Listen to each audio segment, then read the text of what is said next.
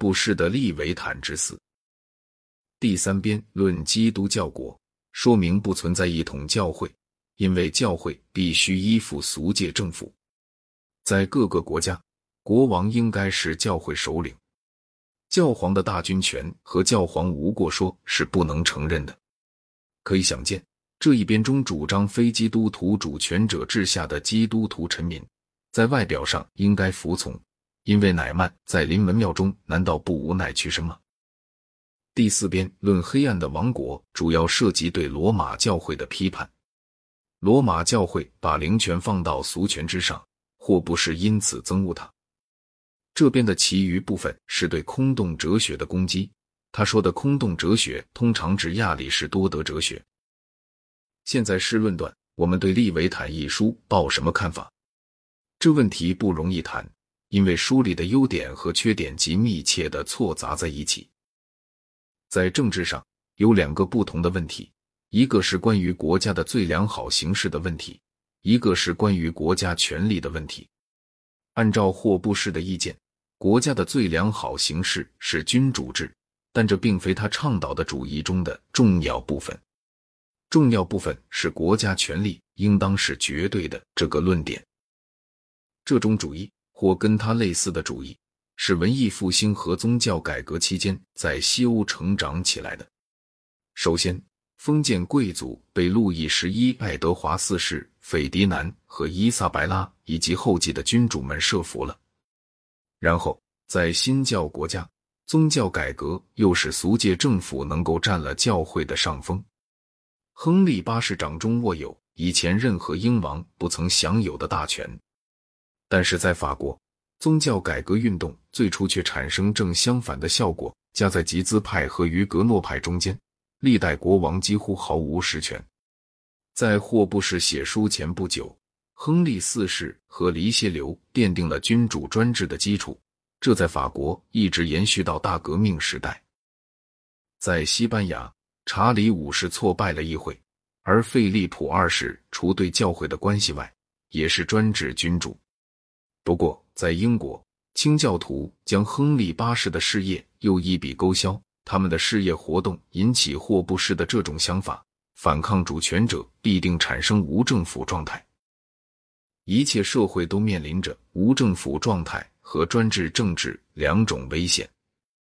清教徒，尤其是独立教会派，深记专制政治的危险。相反，霍布士经历了各种对抗的热狂主义的斗争。因此，他让对于无政府状态的恐惧缠住了心。在王政复辟后兴起，而在一六八八年后得势的自由主义哲学家，这两种危险都领悟到了。他们对斯揣福和在西里派双方都厌恶。于是，洛克有了全能分立说及约制与均衡说。在英国，当国王还有威势的时期，有过真正的全能分立。嗣后，国会成了太上主宰。最终大权转到内阁。在美国，国会和最高法院能够抵制县政府。就这个限度说来，目下仍旧存在着约制与均衡。在德国、意大利、俄国和日本，政府更取得了超过霍布士认为适度的权利。所以，总的说，关于国家权力这一点，世界已经顺着霍布士的心愿走下来了。在这以前，先有过一段很长的自由主义时期。至少从表面上看，世界是朝相反方向发展的。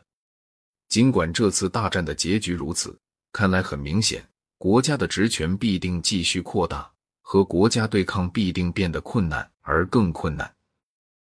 霍布士所提出的支持国家的理由，即国家是替代无政府状态的唯一途径，大体上讲是个妥实的理由。不过，国家也可能像一七八九年的法国和一九一七年的俄国那样，坏的让人感觉暂时的无政府状态，倒比那样的国家继续下去还好。并且，如果政府对反叛不存几分畏惧，一切政府倾向暴政的趋势便没办法遏制。霍布士讲的那种顺从屈服的态度，假使庶民真普遍采取了，政府会比现在更糟。在政治范围内是这样。倘若可能，政府要竭力使其个人地位不可动摇；在经济范围内是这样，政府要竭力假公济私，养肥自己和一派同党；在知识范围内是这样，政府要压制每一个对政府的权利似乎有威胁的新发现或新学说。我们所以不仅想到无政府状态的危险，也考虑跟政府的全能化密切连带着的不公平与僵化的危险。理由正在于此。把霍布士和以前的政治理论家们做个对比，他的高明处显露的清楚极了。他完全摆脱了迷信。他不根据亚当和夏娃堕落人间时的遭遇发议论，他论事清晰而合逻辑。他的伦理学说对也好，错也好，总是完全可以理解的东西，里面没使用任何暧昧含混的概念。除开远比他见识狭隘的马基雅弗利，他是讲政治理论的第一个真正近代的著述家。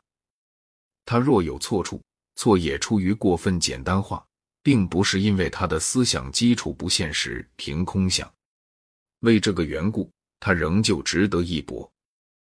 撇开霍布士的形而上学或伦理学不去批评，有两点是他的弱点。第一是他总把国民利益做整体看，不言而喻的假定所有公民的大利害是一致的。马克思把不同阶级之间的冲突说成是社会变革的主要原因。霍布士并不领会这种冲突的重要性。与此相关的一个假定是，君主的利益和臣民的利益大致相同。在战时，尤其假若战事激烈，各方的利益化为一致；但是在和平时期，一个阶级的利益与另一阶级的利益之间冲突可能大得很。在这种事态下，要说避免无政府状态的上策，就是提倡君主的绝对权力，这话绝不尽然。在分享权力方面做某种让步，也许是防止内战的唯一途径。根据当时英国的近期历史，霍布士本来早该认清这一点了。在另外一点上，霍布士倡导的主义也过分狭隘，这点涉及不同国家间的关系问题。在利维坦中。除谈到国与国的不时带有间歇期的战争和征服以外，只字未表示国家之间有任何关系。按他的原理讲，这种事情是由于不存在国际政府而产生的，因为各国间的关系仍旧处在自然状态及一切人对一切人战争的状态之下。只要国际无政府状态一天还存在，各个国家的效率提高，绝不见得就对人类有利益。因为这一来，也就提高了战争的凶暴和破坏性。霍布士所举的支持政府的一切理由，假如妥当，支持国际政府也是妥当的。只要民族国家还存在，而且彼此打仗，唯有效率低下能保全人类。缺乏防止战争的任何手段，却改进各个国家的战斗素质，是一条通往全球毁灭的道路。